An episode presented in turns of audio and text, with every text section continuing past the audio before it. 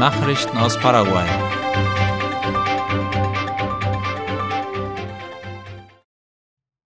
Geldpolitischer Zinssatz bleibt bei 8,5 Prozent pro Jahr. Nach einer Sitzung des Geldpolitischen Ausschusses der paraguayischen Zentralbank WCP kam laut La Nación diese Mitteilung. Bei der Festlegung dieses Prozentsatzes seien mehrere Aspekte berücksichtigt worden, hieß es. Zum einen sei bei der Festlegung die Tatsache ins Gewicht gefallen, dass international mit einer anhaltend hohen Inflation gerechnet wird. Außerdem seien die internationalen Rohstoffpreise in Betracht gezogen worden, wie beispielsweise der Anstieg des Sojabohnenpreises oder die gefallenen Preise für Rohöl und Mais, so der Bericht. Die Zentralbank ließ außerdem verlauten, dass die fortgeschrittenen Volkswirtschaften die geldpolitischen Zinssätze weiter angehoben haben. In Bezug auf die Inlandpreise wurde darauf hingewiesen, dass die monatliche Inflation im Januar bei 1,2 Prozent lag, was hauptsächlich auf die Energie- und Lebensmittelpreise zurückzuführen ist. Stellvertretender Minister für Steuern entschuldigt sich für Fehler im Marangatu-System. Der stellvertretende Minister Oscar Orue entschuldigte sich für die Ausfälle des elektronischen Steuersystems, die in dieser Woche die Abgabe der Steuererklärungen der Bürger beeinträchtigt hatten. In einem Gespräch mit AVC Kardinal am Donnerstag sagte der Vizeminister Oscar Orue, dass eine große Erweiterung des Systems im Gange sei, die unter anderem die Erweiterung der Server umfasse. Damit soll verhindert werden, dass sich solche Ausfälle wie der vom Montag wiederholen. Orue sagte, dass im Januar ein Beschluss unterzeichnet worden sei, dass bis Juni dieses Jahres keine Geldstrafen im Zusammenhang mit der wirtschaftlichen Registrierung von Belegen oder Rechnungen erhoben werden. Das war eine Forderung von Buchhaltern gewesen. Ärzte benutzen intelligente Uhren, um bei Prüfungen abzuschreiben. Das prangert der Präsident des paraguayischen Ärztekreises Jorge Rodas an. Er erklärte gegenüber Ultima Hora, dass Studenten bei der Zulassungsprüfung für Spezialgebiete der Nationalen Kommission für medizinische Facharztausbildung abschreiben, und zwar mit Hilfe von kleinen Kopfhörern und den sogenannten Smartwatches. Die Rede ist hier von einer Prüfung, die Ärzte bestehen müssen, um sich zu spezialisieren. Das sei eine sehr ernste Angelegenheit, denn ein Arzt könne sich so nicht in einem bestimmten Fachgebiet ausbilden lassen, meinte Rodas. Um diese Art von akademischen Betrug zu verhindern, ist das Gesundheitsministerium dazu aufgefordert worden, das Internetsignal zu stören. Eine Lehrerin überquert jeden Tag einen Bach, um in Pedro Juan Caballero zu unterrichten. Ramona Villalba Barreto unterrichtet als einzige Lehrkraft für die Klassen 1 bis 6 an der Schule in Cocoe Pyahu.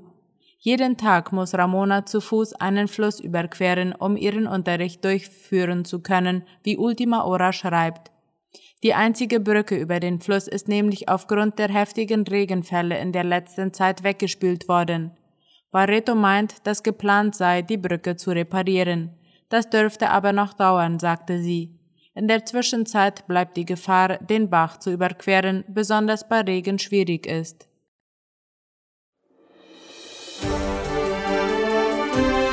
Nachrichten aus aller Welt.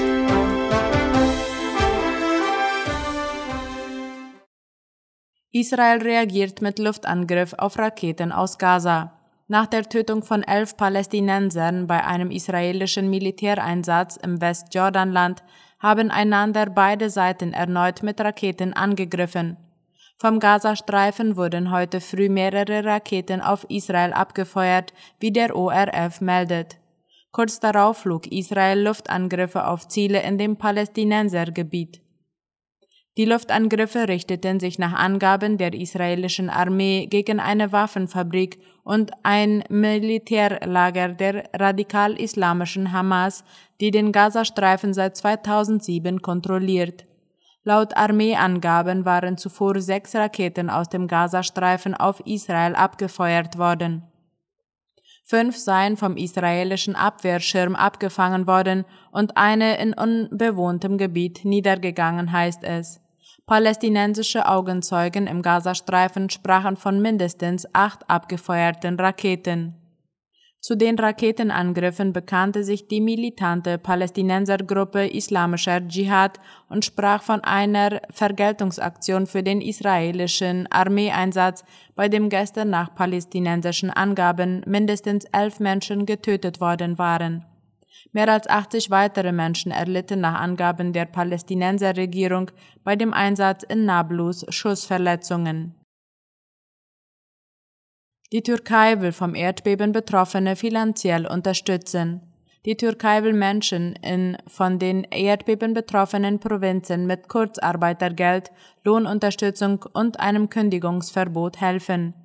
Das geht laut der Tagesschau aus einem Dekret von Präsident Recep Tayyip Erdogan hervor.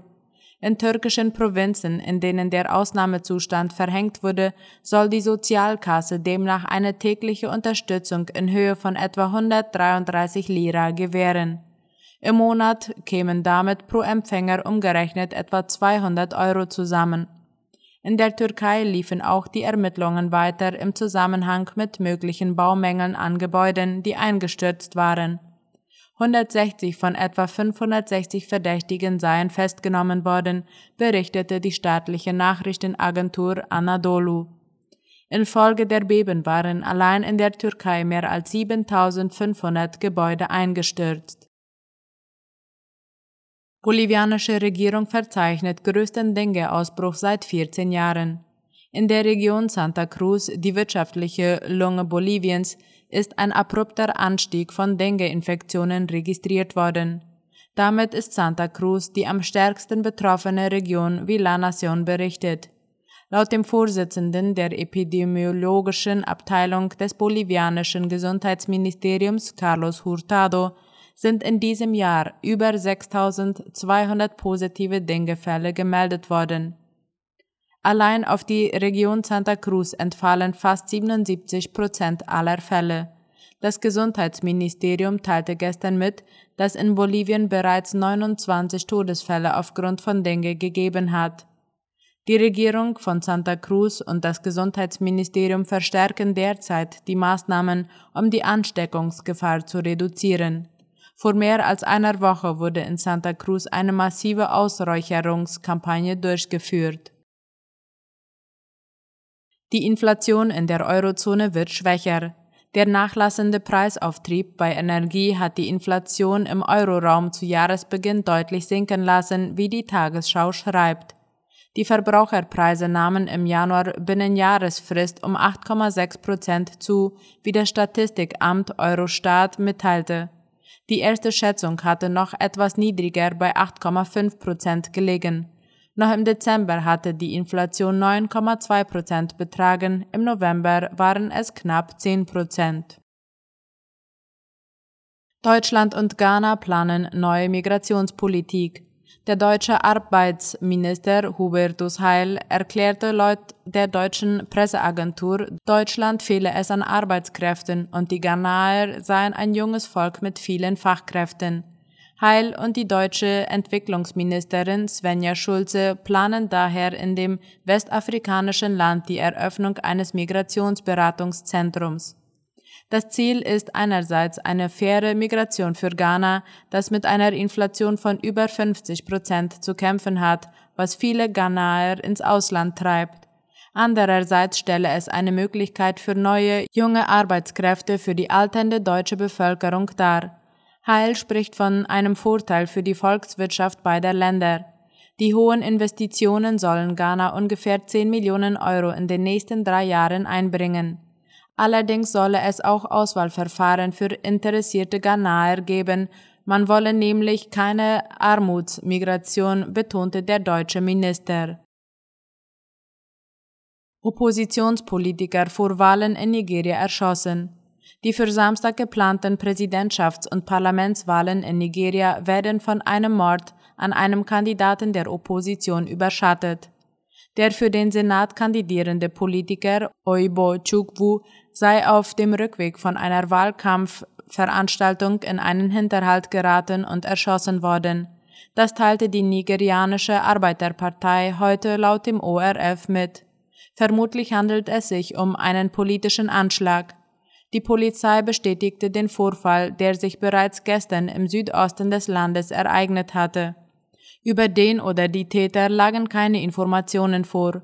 Afrikas bevölkerungsreichstes und wirtschaftsstärkstes Land, Nigeria, ist aufgerufen, am Samstag den Präsidenten und beide Kammern des Parlaments neu zu wählen. Die amtlichen Ergebnisse werden in der kommenden Woche erwartet. Soweit die Nachrichten heute am Donnerstag. Ich wünsche einen schönen Abend. Auf Wiederhören.